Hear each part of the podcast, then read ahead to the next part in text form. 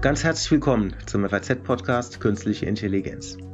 Künstliche Intelligenz ist eine extrem vielseitige Basistechnologie, die unser Leben, die Wirtschaft und die Gesellschaft nachhaltig verändern wird.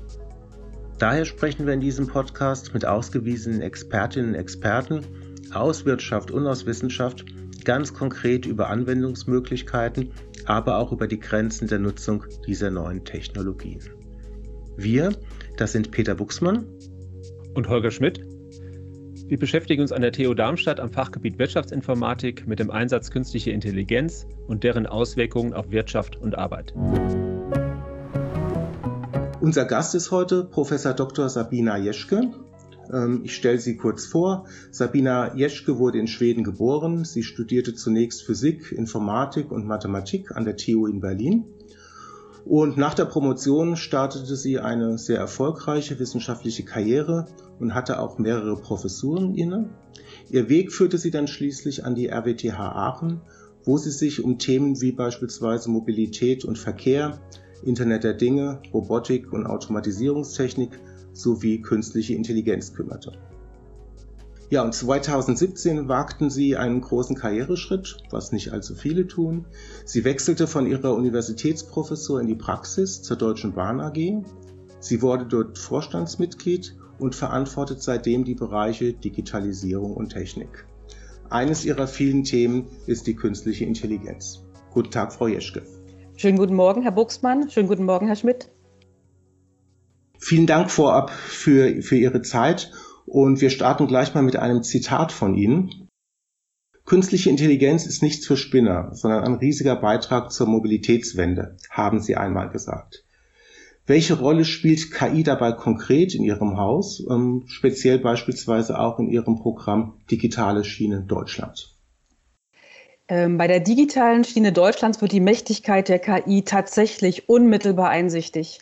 Wir werden mit dem Programm in der Lage sein, 30 Prozent mehr Kapazität auf der Schiene zu schaffen. 30 Prozent, das ist in Kilometern ausgedrückt ungefähr 10.000 Kilometer. Das ist etwa 17 Mal die Strecke Berlin-München.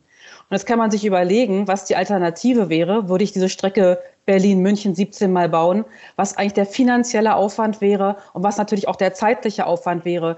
Wie könnten Fahrgäste unter diesen Umständen mit künftigen schnellen Verbesserungen rechnen. Und an diesem Beispiel wird ganz, ganz eindrücklich, welche Mächtigkeit KI im Verhältnis zum klassischen betonbasierten Ausbau hat. Ja, spannend. Vielleicht noch ein, eine Nachfrage, Frau Jeschke, wenn Sie ähm, von KI sprechen in, bei, bei der Deutschen Bahn. Wie groß ist denn da etwa die Rolle, die maschinelles Lernen einnimmt? Ist das ein Großteil maschinelles Lernen oder kommen da noch andere Technologien zum Einsatz? Ja, der, das Gebiet maschinelles Lernen wird ja häufig auf den Bereich der KI angewandt, das vor allen Dingen von Datenanalytiken und Musteranalysen abspringt. Wir unterscheiden jetzt zwei große Gebiete in der KI. Das ist eben einerseits der datengetriebene KI-Strang, meistens als Machine Learning bezeichnet. Und dann gibt es einen zweiten, den Trial-and-Error-Bereich, wo wir eher im Bereich Reinforcement sind, wenn wir über die Algorithmik sprechen. Ähm, beim Reinforcement brauche ich gar keine Datengrundlage. Ich benehme mich quasi wie ein, ein kleines Kind, das blinde Kuh spielen soll. Ich mache einen ersten Schritt in irgendeine Richtung, kriege ein Feedback und auf diese Weise optimiere ich mein Verhalten. Während im Machine Learning wir eben von Daten abspringen, die man auch mal haben muss. Das ist ja nicht immer so, dass ich die Daten überhaupt habe, dass ich sie verwenden darf, dass sie in hinreichend hoher Qualität zur Verfügung stehen. Ähm, industriell würde ich sagen, ist es heute noch so, dass 90, 95 Prozent aller KI-Einsätze kommen eher aus dem Bereich Machine Learning. Ich springe also von Daten ab. Mehr und mehr erkennt man aber die Mächtigkeit eben dieser Trial-and-Error-Verfahren, gerade weil die Datennotwendigkeit nicht gegeben ist. Damit sich auch Fragen von Datenschutz und so weiter gar nicht stellen, weil ja gar keine Daten in die Modelle einfließen. Meine persönlich, jetzt ist es die wissenschaftliche Einschätzung, künftig werden Reinforcement-Verfahren sich massiv entwickeln und sie werden aufgrund der Tatsache, dass sie andere, offenere Lernverfahren verwenden, möglicherweise in Zukunft noch mal mächtiger werden, vielleicht sogar als die Machine Learning Verfahren. Könnten Sie noch mal kurz erklären, wie die KI dazu beiträgt, dass mehr Züge auf die Schiene passen? Also wie konkret wird das funktionieren, dass, dass, ähm, dass äh, die Züge möglicherweise in, in der engeren Taktung fahren können? Welche Rolle spielt KI dabei? Ja, das ist so, das ist im Grunde genommen bei unseren Zügen ganz genauso, wie Sie es aus Airports kennen. Es gibt etwas ähnliches wie Slots. Die werden durch, bei uns durch die Blockabstände gebildet. Aber das Modell ist dasselbe. Und wenn Ihre Slots an einem Flughafen voll sind, dann können Sie eben nicht mehr mehr Flugzeuge einsetzen. Und diese Slots am Flughafen sind Zeitslots, bestimmte Abstände. So ähnlich ist das eben auch mit Zügen. Sie können auf einer Strecke, weil Abstände eingehalten werden müssen, auch nur so und so viele Züge hintereinander packen. Irgendwann ist voll, es geht keiner mehr drauf. Und wenn Sie jetzt aber das schaffen, dass diese Züge sich gegenseitig wahrnehmen, auch die Infrastruktur die Züge wahrnimmt, dann können Sie die Züge natürlich die viel, viel direkter hintereinander positionieren. Das ist so, als hätten die Züge ein Hirn und diese Hirne verschalten sie sozusagen miteinander. Wenn der Erste auf irgendwas reagieren muss, kriegen die anderen das in Echtzeit mit und können entsprechend auch reagieren. Und dadurch kriegen sie tatsächlich ein Unterschreiten der Blockabstände hin. Bei Airlines wäre das ich muss nicht mehr 60 Sekunden halten, sondern kann in 40 Sekunden schon den nächsten Flieger starten. Bei uns ist es eher eine Kilometerangabe, aber das Modell ist dasselbe. Mhm. Ähm, als Vielfahrer stellt sich bei mir natürlich die Frage, wann spürt der Fahrgast denn diese Effekte? Wann ist es denn, sag ich mal, in der Praxis so weit, dass sie mehr Züge auf die, auf die Schienen bekommen? Man sieht das ja in Ballungszentren ist es ja, glaube ich, äh, sehr, da, da ist es ja vorwiegend der Fall und nötig. Genau, da muss man jetzt zwei Richtungen unterscheiden. Wann hat der Kunde Vorteile vom Programm Digitale Schiene Deutschlands. Bereits in den nächsten Jahren, wir haben hier Schnellläuferprogramme aufgesetzt, setzen wir diese Technologien vor allen Dingen in den Hotspots ein, sodass in den nächsten Jahren nicht sofort mit einem Hub von 30 Prozent zu rechnen ist, aber mit einer Entlastung in bestimmten Gebieten, wo die Technologie eben verbaut wird. Ähm, gleichzeitig setzen wir KI natürlich aber auch in anderen Kontexten im Konzern ein. Und hier ist die Auswirkung vielleicht noch mal eine schnellere. Wir setzen zum Beispiel inzwischen intelligente Agenten auf Weichenheizungen an. Damit können wir Weichen, wie wir es jetzt ja gerade beobachten, in der Winterphase von außen kontrollieren. Wir können sie remote kontrollieren. Wir kennen ihren Zustand. Wir können deutlich schneller reparieren. Das heißt, wir haben zwei Stränge. Das eine ist die KI zur Erhöhung von Kapazität ganz dringend. Da werden wir in den nächsten Jahren Effekte sehen. Der Gesamtausbau, nochmal, wir haben 33.000 Kilometer Gleis, der dauert natürlich. Aber wenn man in den Hotspots, in den besonders beanspruchten Gebieten anfängt, kriegt man schnell einen Hub. Andere KI-Verfahren gehen eher darauf, die Maintenance sowohl der Infrastruktur als auch der Züge zu verbessern, vorher zu wissen, was hinterher kaputt geht und auf diese Weise viel früher und schnell zu einer Entlastung beim Kunden zu sorgen. Mhm. Ich glaube, ein weiteres Anwendungsgebiet ist ja das automatisierte Fahren. Also wenn die Lok quasi ohne Lokführer unterwegs sein wird, so wie wir es bei den Autos ja mittlerweile auch äh, sehr intensiv erforschen. Ähm, wann fahren die Züge der Bahn autonom ohne Lokführer? Kann man da schon ein Datum nennen? Ich würde da nicht von Daten sprechen. Das wird ein gradueller Prozess sein. Der wird ähm, beeinflusst sein, von welche Züge reden wir eigentlich. Rangieren in einem Werksgebiet dürfte eine ganz andere und viel kurzfristigere Zeitschiene haben als ein ICE, der mit 300 Sachen äh, durch die Republik fährt. Ähm, also insofern haben wir unterschiedliche Einsatzgebiete, eher Mess- und Werkfahrzeuge einerseits, die eher etwas geringer geschwindigeren Züge im Regiobereich, die Hochgeschwindigkeitszüge, dazwischen wird man unterscheiden müssen. Ähm, dann ist es natürlich auch so, dass Züge werden typischerweise 30 Jahre alt. Und sie können nicht ohne weiteres in einen alten Zug diese Technologie einbauen, die sie brauchen, um autonom zu fahren. Insofern ist es eine Frage von der Übergang. Wie ist unsere Flotte zusammengesetzt? Wann können, kommen Züge auf den Markt, die das können? Inwiefern sind eigentlich Umrüstungen möglich? Und dann kommt ein ganz anderer Aspekt dazu, äh, von einer ganz anderen Seite und der heißt demografischer Wandel.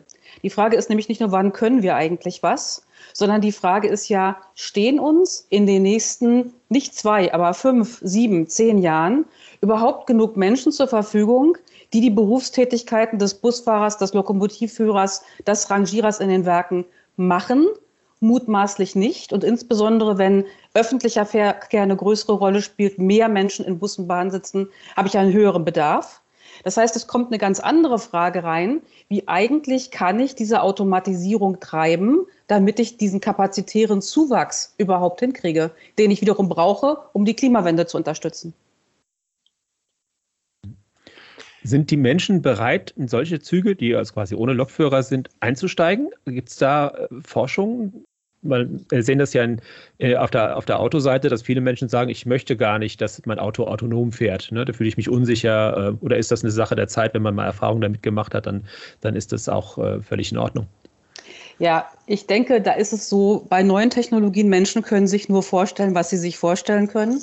Und wenn solche Systeme noch gar nicht zur Verfügung stehen und man gar keine Möglichkeit hat, das auszuprobieren, dann ist es sehr schwierig, sich für sowas zu entscheiden.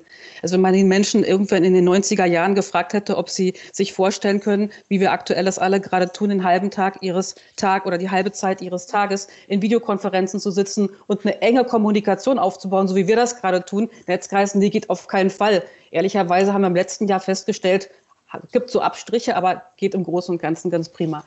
Ich denke, das kommt. Ähm, muss ich vielleicht ein Vergleich? Wenn Sie zu einem Taxifahrer ins Auto steigen, dann geben Sie auch jede Kontrolle ab. Und Sie kennen diesen Taxifahrer nicht persönlich. Sie orientieren sich nur an äußeren Formalien. Der fährt ein Taxi mit einer Zulassung, der hat irgendwie ein Zulassungsschild vorne drin, der, ähm, Sie, Sie können irgendwie erkennen, dass er eine Taxizulassung tatsächlich mal erworben hat, aber Sie kennen diesen Menschen nicht. Und sie verlassen sich trotzdem auf ihn, weil sie einfach die Prozedere im Hintergrund. Es kann nicht einfach jeder Taxi fahren. Der muss einen Führerschein haben, der hat Prüfungen. Sie wissen, dass es dieses Prozedere gibt, dass dieser Taxifahrer also in irgendeinem Sinne geprüft und zugelassen ist. Und genau dieselbe Situation werden wir im Bereich autonome Fahrzeuge erleben, dass solche Algorithmen natürlich anders, aber durch Tests gehen und in diesen Tests übrigens auch rauskommen wird in absehbarer Zeit, dass die Fehlerquote solcher Algorithmen deutlich geringer sein wird als die Fehlerquote von Menschen, die einfach mal aufgeregt sein können, die vielleicht mal irgendwie schlecht sehen und so weiter und so weiter. Also da wird sich ein Verfahren etablieren, was Menschen ermöglicht, solchen Technologien zu vertrauen, weil sich ähnlich wie bei meinem Taxifahrer ein Konstrukt darum aufbaut, was Trust erzeugt. Ja, spannend. Vielleicht eine, eine etwas allgemeinere Frage noch, so, so aus der betriebswirtschaftlichen Brille heraus. Also wenn Sie, wenn Sie bei sich verschiedenste KI-Projekte angehen, sagen Sie dann von vornherein, okay, dieses Projekt äh, muss mir dann beispielsweise eine bestimmte Zeitansparung bringen, eine bestimmte Kosteneinsparung bringen oder die Entscheidung ähm, um, um x Prozent verbessern? Oder sagen Sie auch mal, wir probieren jetzt einfach mal das aus, ähm, wie uns diese oder diese Technologie bei der einen oder anderen Problemstellung hilft. Natürlich beides, aber wir sind in der Regel eher getrieben von dem äh, dringenden Versuch, das Gesamtsystem zu verbessern. Wenn ich also beispielsweise, was wir in der Instandhaltung machen, Sie müssen ja auf die Züge obendrauf klettern, um beispielsweise zu gucken, ob alle Lüftungsklappen in den korrekten Positionen sitzen, ob die Stromabnehmer einwandfrei sind und so weiter. Das ist zum Beispiel ein Teil, den ersetzen wir heute durch KI. Die Züge fahren durch Kamerabrücken durch. Die Kameras machen entsprechend Aufnahmen, Standaufnahmen beziehungsweise Videos. Dann machen wir Datenanalytiken, Mustererkennung drauf und können halt sagen, die Schraube 42 fehlt und da ist übrigens was locker und da muss mal tatsächlich jemand hin. Natürlich hat das dann betriebswirtschaftlich Konsequenzen, weil vorher musste ein Mensch über den Zug laufen und mit dem Augenintegral das prüfen. Das nimmt mir die KI ab. Ähm, gleichzeitig muss ich auch sehen, dass ich in der Zukunft, jetzt sind wir beim Thema demografischer Wandel das zweite Mal, Riesenschwierigkeiten haben werde, diese Menschen überhaupt zu finden. Insofern ist der Einsatz der Kamerabrücke alternativlos. Ähm, natürlich kommt dahinter eine wirtschaftliche Bewertung raus. Die ist in der Regel natürlich auch positiv. Aber wir sind im Ansatz mehr getrieben, ähm, Verbesserung für das System zu erreichen, so schnell wie möglich. Und da gerade die Instandhaltung, also wenn Sie morgens am Gleis stehen und der Zug kommt nicht, und Sie wetten drauf, dass in der Instandhaltung was nicht geklappt hat, dann geht die Wette zu 80 Prozent auf. Also genau deshalb gehen wir da mit allem, was wir können, rein und schauen uns an, welche Potenziale es bringt. Erstmal auf der Ebene Kundennutzen, Kundenzufriedenheit. Und die Wirtschaftlichkeit hängt meistens hinten dran und ist positiv. Wie schätzen Sie die Bedeutung der KI für die Wirtschaft in Deutschland generell ein? Häufig hört man ja, es ist ein Hype, es ist nichts Neues oder es ist nicht relevant. Also insgesamt sind nur etwa 10 Prozent der Unternehmen tatsächlich dabei, KI produktiv einzusetzen in Deutschland. Unterschätzen wir KI hier? Ich glaube, die ähm, Antwort auf die Frage ist vor fünf Jahren massiv, vor zehn Jahren noch massiver. Ich nehme aber eine große Veränderung war in den letzten drei bis vier Jahren. Ähm, schon als ich zur Bahn kam, habe ich festgestellt, dass beispielsweise die DB Energie ähm, neuronale Netze einsetzt, um Energie an und Verkauf zu traden. Das war zu dem Zeitpunkt ein wirklich neues Projekt und das war bereits 2017 gestartet. Ich habe viele, viele andere solche Punkte im eigenen Konzern gefunden und in anderen auch. Ähm, dass die Erkenntnis, dass und wie wichtig KI ist, die ist heute nicht mehr, die ist heute aus meiner Sicht nicht mehr wirklich in Frage gestellt. Was wir allerdings erleben, ist, dass viele Unternehmen sich noch nicht zu einer konsequenten KI-Strategie entschließen, sondern eher sowas wie kleine Inseln aufbauen. Das Beispiel, was ich gerade genannt habe, die DB Energie verwendet also KI für eine ganz bestimmte Fragestellung. Aber es ist nicht die Idee zu sagen, oh, ich nehme die ganze Deutsche Bahn und mache da mal ein Cognitive Enterprise draus, was übrigens Volvo in Göteborg macht. Also das komplette Unternehmen in einem solchen Konzept nochmal neu zu denken. Es wird also nicht unterschätzt, glaube ich, inzwischen. Es wird verstanden. Aber die Ansätze sind oft noch etwas inselartig. Und was ein bisschen fehlt, ist tatsächlich die Gesamtperspektive. Mein KI durchdringt mein Unternehmen. Wo ist es denn dann in zwei und in fünf und in zehn Jahren? Und welches Roadmapping müsste ich eigentlich machen? Welche Investitionen brauche ich? Welche Kompetenzentwicklung brauche ich? Welche Menschen brauche ich? Das ist das, was im Moment noch nicht hinreichend stattfindet. Ist das im Ausland schon weiter fortgeschritten? Haben Sie den Eindruck, dass wir da zu vorsichtig agieren, dass, dass andere, in anderen Ländern die Unternehmen da ähm, fortschrittlicher rangehen? Da muss man separieren. Also natürlich die USA, das ganze Thema IT, Computer, Chips und alles, was dazugehört, ist eben ein ganz integraler, sehr, sehr zentraler Kern der Industrie. Ähm, deshalb kommen auch in den USA diese ganzen Konzerne, Amazon, Facebook und so weiter, die sind ja nicht aus Versehen in den USA begründet, sondern liegen in der, in der kulturellen Weiterentwicklung von Hardware in den Bereich von Software und Portaltechnologien. Und natürlich ist man da eine Stelle weiter, das ist gar keine Frage. Ähm, auch äh, wenn man sich asiatische Räume anschaut, China ganz besonders, Südkorea, dann sind das ja Nationen, die sind, äh, das sind alte Kulturnationen, aber im gewissen Sinne sind die Born Digital Unternehmen. Die bauen ihre Automobilfabriken jetzt in den letzten Jahren auf, bei, in, wo dieser Durchbruch von KI schon sichtbar war. Unsere Unternehmen müssen eine Transformation von der klassischen Maschinenbauwelt in die IT-KI-getriebene Welt gestalten. Insofern sind es Unterschiede, die natürlich daher kommen, dass die Unternehmen eine längere Vergangenheit haben, aus unterschiedlichen kulturellen Räumen kommen. Schweden nochmal, ähm, das ist sehr, sehr interessant, weil hier sieht man tatsächlich die ähm, wesentlich höhere Geschwindigkeit, obwohl die Kulturräume Deutschland und Schweden so unterschiedlich jetzt ja nicht sind. Ja, spannend. Wir hatten vorhin schon mal kurz das Thema maschinelles Lernen so ein, so ein, so ein Stück, so ein Stück weit berührt und hatten auch über das, über das, das Thema Daten gesprochen. Wenn Sie mal an so ein Machine Learning Projekt in einem Unternehmen denken, was, welche, wie bedeutsam ist das Thema, die richtigen Daten zusammenzutragen. Also ich, äh, bei der Deutschen Bahn gibt es ja auch Data Lake Projekte in, viel, in vielen anderen Konzernen auch. Gibt es da eine Möglichkeit, das vielleicht zu beziffern im Sinne von prozentual? Prozentual ist es mit den Algorithmen, äh, ist es so aufwendig und die Datenbereitstellung ist so aufwendig? Haben Sie da Erfahrungen? Ich würde das nicht beziffern, sondern mhm. sagen, die, wir kommen, alle Traditionsunternehmen, also alle die, die schon viele Jahrzehnte existieren, kommen aus einer dezentralen Datenhaltung. Das ist auch vollkommen mhm. klar. Wir haben Datenbanken in den 80er Jahren aufgebaut, da gab es kein Internet. Also wie hätte man es dann zentral machen sollen? So. Und jetzt ähm, haben sich natürlich diese relationalen Datenbanken in den verschiedenen Bereichen der Konzerne verfestigt. Die Mitarbeiter haben ihre Routinen daran gekoppelt und so weiter.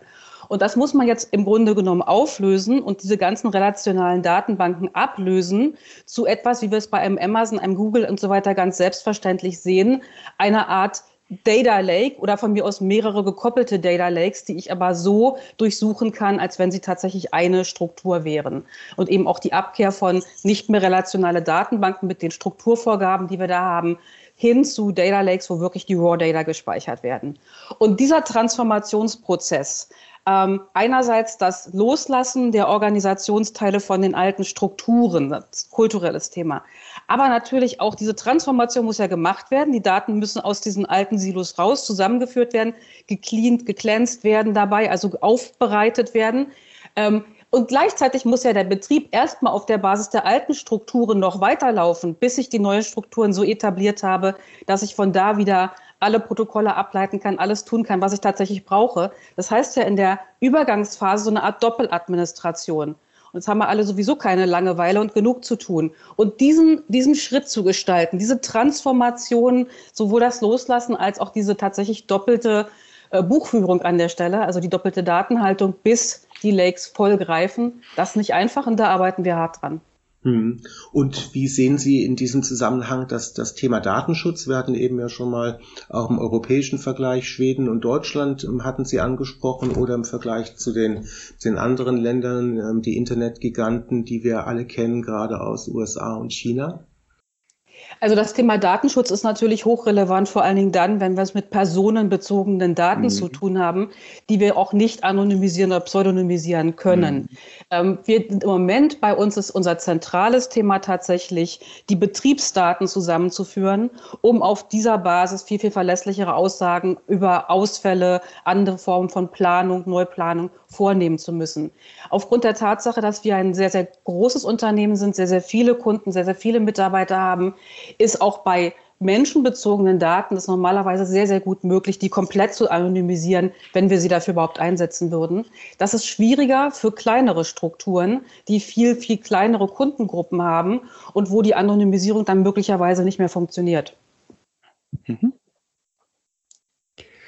Wenn wir nochmal einen Schritt nach vorne blicken, ähm, wir stehen sozusagen an der Schwelle zu zwei Technologien, die sehr, sehr spannend sind und die mit KI in, Zusammenhang stehen. Das eine ist 5G, ne, also die nächste Mobilfunkgeneration. Und das nächste ist äh, Quantencomputing, was äh, sozusagen die Datenverarbeitung in bestimmten Bereichen extrem beschleunigen kann. Wie werden diese beiden Technologien die Bedeutung der KI in den kommenden Jahren verändern bei der Bahn und allgemein? Wie sehen Sie den Einfluss? Die werden wie eine Art Turbo noch einmal auf die KI sozusagen wirken, obwohl wir alle schon das Gefühl haben, dass KI gerade sowieso ähm, auf einem Raketenantrieb sitzt. Also die aktuelle KI, die wir uns anschauen, wir haben ganz am Anfang darüber gesprochen, ist ja vor allem eine algorithmisch getriebene KI mit den beiden großen Strängen datengetriebenes Lernen oder Trial and Error getriebenes Lernen. Jetzt kommt als nächster Schritt diese 5G-Konnektivität, perspektivisch wahrscheinlich 28, 29, sogar 6G, und damit bin ich ja das erste Mal in der Lage, Systeme, Hardware-Systeme komplett anders zu gestalten. Also wenn ich heute in eine, eine harte Echtzeitanforderung habe, zum Beispiel Vollbremsungsautomaten in einem Auto und ich will das komplett mit einer KI machen, dann muss ich die Intelligenz dazu in das Auto reinbauen, wohin auch sonst, weil alle Mobilfunkprotokolle zu lahm werden, wenn ich das erstmal hoch in eine Cloud schicke und wieder zurück. Wenn ich aber ein Protokoll habe, von dem ich sagen kann, in erster Näherung ist das habe ich keine Latenzzeiten mehr. Und das ist halt bei 5 und dann 6G perspektivisch so. Dann werde ich ja überhaupt keine größeren Rechner mehr in das Auto einbauen, sondern ich werde in einer Cloud rechnen. Ich werde dort immer die Rechnerinfrastruktur High Performance Computing vorhalten, die ich für die Algorithmik brauche. Alle so und so viele Monate, Mursches Gesetz, 18 Monate, steigert sich die Rechnerleistung um ungefähr äh, 100 Prozent, jedenfalls solange Moore gilt. Und ich komme deshalb plötzlich zu einem komplett anderen Systemdesign. Also als würde ich den Körper und das Hirn von so einem technischen System sozusagen trennen und über 5G-Protokoll verbinden. Also wir kommen zu anderem Systemdesign. Das gilt für Drohnen, das gilt für Autos, für Züge, aber auch für Produktionsroboter, die hohe Geschwindigkeiten haben. So. Und das ist die Kopplung zu 5G. Das heißt, die zweite Phase von künstlicher Intelligenz, äh, der Turbo, ist äh, das Echtzeitprotokoll oder die geringe Latenz. Und dann stellt sich, das kommen wir zur dritten Phase, natürlich irgendwann die Frage, naja, da habe ich ja richtig große Datenbreiten. Ich kann ganz schnell übertragen, also überspitzt gesagt, kann ich beliebige Datenmengen zu jedem Zeitpunkt an jeder Stelle haben, wenn ich das denn will. Und jetzt stellt sich die Frage, ja, und wer kann diese Datenmengen dann eigentlich noch analysieren? Und da kann man relativ schnell Beispiele finden, ähm, schon auch im Mobilitätsbereich, wo die aktuellen High-Performance-Computer nicht mehr mitkommen. Und dann sind wir tatsächlich bei Quantum Computing, auch deshalb, weil das Muschelgesetz nicht mehr lange gelten wird. So, das heißt, der dritte Turbo ist dann tatsächlich nochmal eine komplett andere High-Performance-Architektur, eben Quantum Computing. Setzt die Bahn Quantencomputer schon ein? Also man sieht es ja bei Verkehrs- oder Steuerung von Verkehrsströmen sind ja einige Unternehmen schon dabei, Quantencomputer einzusetzen. Sind Sie auch schon dabei? Genau, wir betreiben Forschungsprojekte übrigens auch in Kooperation mit anderen bereits auch jetzt. Wir setzen bestimmte ENILA, das sind Übergangstechnologien ein, einfach um uns auf diese neue Generation von Rechnern vorbereiten zu können. Es ist ja nicht so, dass Sie heute in irgendeinen äh, Mediamarkt gehen könnten und bereits einen Quantumcomputer kaufen können. Also die ganze Frage der, des Zugangs ist, äh, ist schwierig. Gleichzeitig, wenn der Zugang da ist, dann muss man eigentlich bereits parat stehen. Da muss man bereits wissen, wie man seine Algorithmik anpasst. Man muss Fragen diskutieren, wie welche Programmiersprachen dann eigentlich relevant werden werden und welche anderen Kompetenzen notwendig werden. Das heißt, wir sind bereits seit zwei Jahren mit kleinen Teams dabei, uns auf dieses Thema vorzubereiten. Und das haben wir auch etliche Vernetzungen sowohl in Deutschland als auch im europäischen Raum. Gerade beim Thema künstliche Intelligenz wird ja zurzeit gerade in Deutschland sehr, sehr viel diskutiert über das Thema Ethik. Wie sehen Sie denn das Thema Ethik? Ist das vielleicht eher ein bisschen überbewertet oder ist es sogar unterbewertet? Was wäre da Ihre Einschätzung? Wenn immer wir neue Technologien einführen, ganz grundsätzlich, dann stellen sich ethische Fragen. Das ist ähm, mit dem Einführen des Verbrennermotors genauso wie mit der Genschere CRISPR-Cas oder der künstlichen Intelligenz. Und diese ethische Frage muss immer gestellt werden und sie wird auch immer wieder neu beantwortet werden müssen. Also nehmen wir nochmal den Verbrennermotor. Da wird man bei seiner Einführung eher Angst vor Unfällen gehabt haben. Heute diskutieren wir in diesem Kontext eher Klimafragen und die damit verbundene Ethik. Und in diesem Sinne ist es immer richtig und immer wichtig, die ethische Frage bei der Einführung von Technologien zu stellen. Was ich allerdings erlebe, ist eine einseitige Fokussierung auf die Ethik der KI, anstatt ganz grundsätzlich immer wieder an neue Technologien diese Ethikfrage zu koppeln.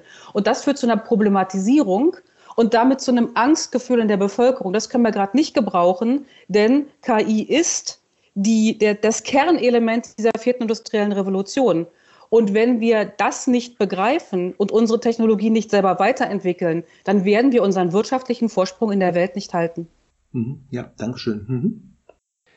Frau Jeschke, Sie sind sehr stark auch in der Forschung aktiv und beteiligen sich unter anderem in Göteborg an einem Think Tank zum Thema starke künstliche Intelligenz. Ein Thema, das vielen Menschen Angst macht, wenn Maschinen so schlau sind wie Menschen oder sogar schlauer. Was verstehen Sie unter der starken künstlichen Intelligenz und wie weit sind wir davon noch entfernt? Lassen Sie mich einen Satz vorhersagen. Menschen sind zunächst einmal immer erschreckt, wenn ein System, eine Maschine etwas besser kann als sie selbst. Ich erinnere mich an meinen Vater, der irgendwann den ersten Taschenrechner hatte und der hat immer nachgerechnet, ob der Taschenrechner auch wirklich richtig rechnet. Er hat diesem System zunächst nicht vertraut und das musste erst mal ein Jahr lang beweisen, dass es das wirklich kann und er ging dann nicht mehr mit dem Rechenschieber hinterher. So, also diese, ähm, diese Unsicherheit, eines Menschen vor einem technischen System, das irgendwas besser kann, insbesondere im intellektuellen Bereich etwas besser kann als er selbst, die ist erstmal komplett nachvollziehbar. Unter starker KI verstehen wir eine Intelligenz, die nicht nur einfach so tut, als ob sie irgendwelche intelligenten Entscheidungen fällen könnte, auf Basis von Daten beispielsweise, sondern die wirklich in der Lage ist, eine Entscheidung zu fällen und auch diese Entscheidung in einen größeren Kontext einzubetten, zu reflektieren, zu resonieren. Und am Ende des Tages muss man sich fragen, möchten Sie lieber mit einer vergleichsweise dummen KI arbeiten, die überhaupt nicht bewerten kann, was die Konsequenzen ihres Tuns sind? Oder möchten Sie eine KI haben, die in ihrer Bewertung, in ihrem Bewusstsein ähnlich zu Ihnen ist, weil Sie sich dann mit dieser KI in der Bewertung von Situationen viel, viel besser treffen werden? Und wir werden in Zukunft viel, viel mehr Menschen, künstliche Intelligenzen, robotische Systeme in Teams miteinander arbeiten. Da wäre es irgendwie pfiffig, wenn wir vergleichbare, ähnliche Intelligenzformen hätten. Mhm. Wie weit sind wir davon noch weg, dass die KI stark wird? Weil im Moment sind wir ja sozusagen in der Phase der schwachen künstlichen Intelligenz. Wie, weit, wie lange wird es noch dauern? Was schätzen Sie? Auch da glaube ich, dass wir es eher mit graduellen Durchbrüchen zu tun haben. Ein Gebiet, mit dem ich mich sehr stark befasst habe, das sind so Elemente von phänomenologischem Bewusstsein. Also die Frage, wie kommt das eigentlich, wenn Sie wenn Sie sehen, wenn Sie Ihr Auge anschauen, dann haben Sie in Wirklichkeit ja alle möglichen Wellen, die auf Ihre Netzhaut treffen. Aber das ist nicht der Eindruck, den Sie haben. Den Eindruck, den Sie haben, ist, oh, da drüben, die Wand ist rot. Wie kommt es eigentlich zu diesem Hochaggregieren von phänomenologischen Effekten? Ähm, das ist ein Thema der, des, des, des künstlichen Bewusstseins. Und hier glaube ich, dass wir die Ergebnisse über Ansätze von Multiagententechniken in den nächsten Jahren erwarten dürfen.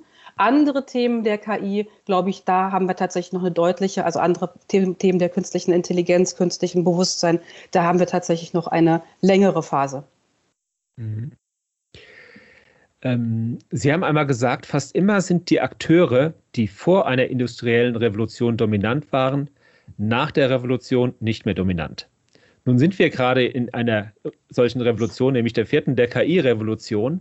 Äh, wie schätzen Sie Deutschlands Chancen ein, nach dieser KI-Revolution noch eine dominante Wirtschaftsnation zu sein? Sind wir schnell und entschlossen genug unterwegs?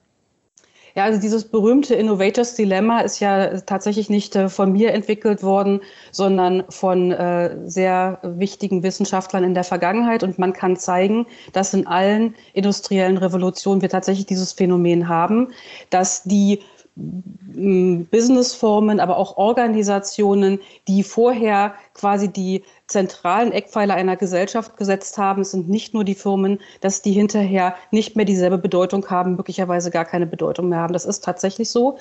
Ähm, jetzt ist man sich natürlich in dieser vierten industriellen Revolution dieses Phänomens besser bewusst, als man das möglicherweise in der ersten und der zweiten war. Dementsprechend ist man auch reaktionsfähiger. Ich glaube, die europäische Region Deutschland selber hat inzwischen verstanden, dass es dieses Innovators Dilemma gibt. Man hat auch verstanden, wie man damit prinzipiell umgehen kann. Ähm, die Geschwindigkeit, mit der wir uns hier gerade bewegen, reicht meiner Ansicht nach im Moment noch nicht aus. Gleichwohl ähm, sehe ich in der Politik ein immer deutlicheres Bewusstsein genau dafür, dass die Geschwindigkeit nicht ausreicht, sodass ich uns trotzdem ähm, Chancen geben würde, auch in dieser vierten industriellen Revolution auf der Basis dessen, was wir können und was wir richtig gut können, weiter vorne mit dabei zu sein. Aber wir müssten schon mal noch Kohle mehr auflegen. Ja, das ist vielleicht ein, ein schönes Schlusswort. Ähm, ganz herzlichen Dank, Frau Jeschke, für dieses super spannende Gespräch. Sie haben ähm, KI für uns sehr, sehr konkret und anfassbar gemacht. Und genau das ist ja auch Sinn und Zweck unseres Podcasts. Tausend Dank. Herzlichen Dank, Herr Buchsmann. Herzlichen Dank, Herr Schmidt. Dies war unser erster Podcast zum Einsatz künstlicher Intelligenz. Wir melden uns von nun an jeden ersten Montag im Monat zurück mit spannenden Gästen, die KI für Sie zum Leben erwecken. Auf Wiederhören und noch einen schönen Tag.